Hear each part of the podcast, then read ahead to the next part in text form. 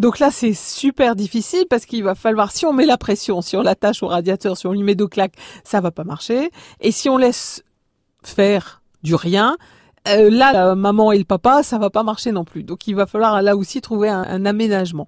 Donc le plus important, ça va être de rentrer dans la négociation avec l'enfant, lui demander pourquoi il révise pas, qu'est-ce qui se cache derrière ça? Est-ce que c'est une protection? Parfois les enfants ne révisent pas en disant si je rate, le ratage entre guillemets sera dû à ma non révision et non pas à l'image que je me fais de moi-même.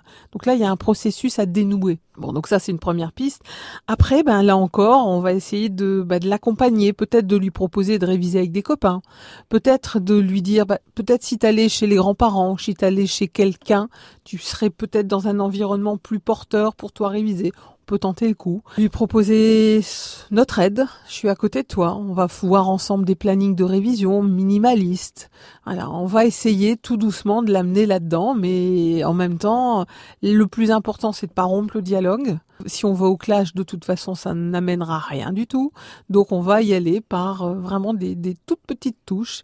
Et puis, euh, puis on va croiser les doigts. et puis, on verra bien.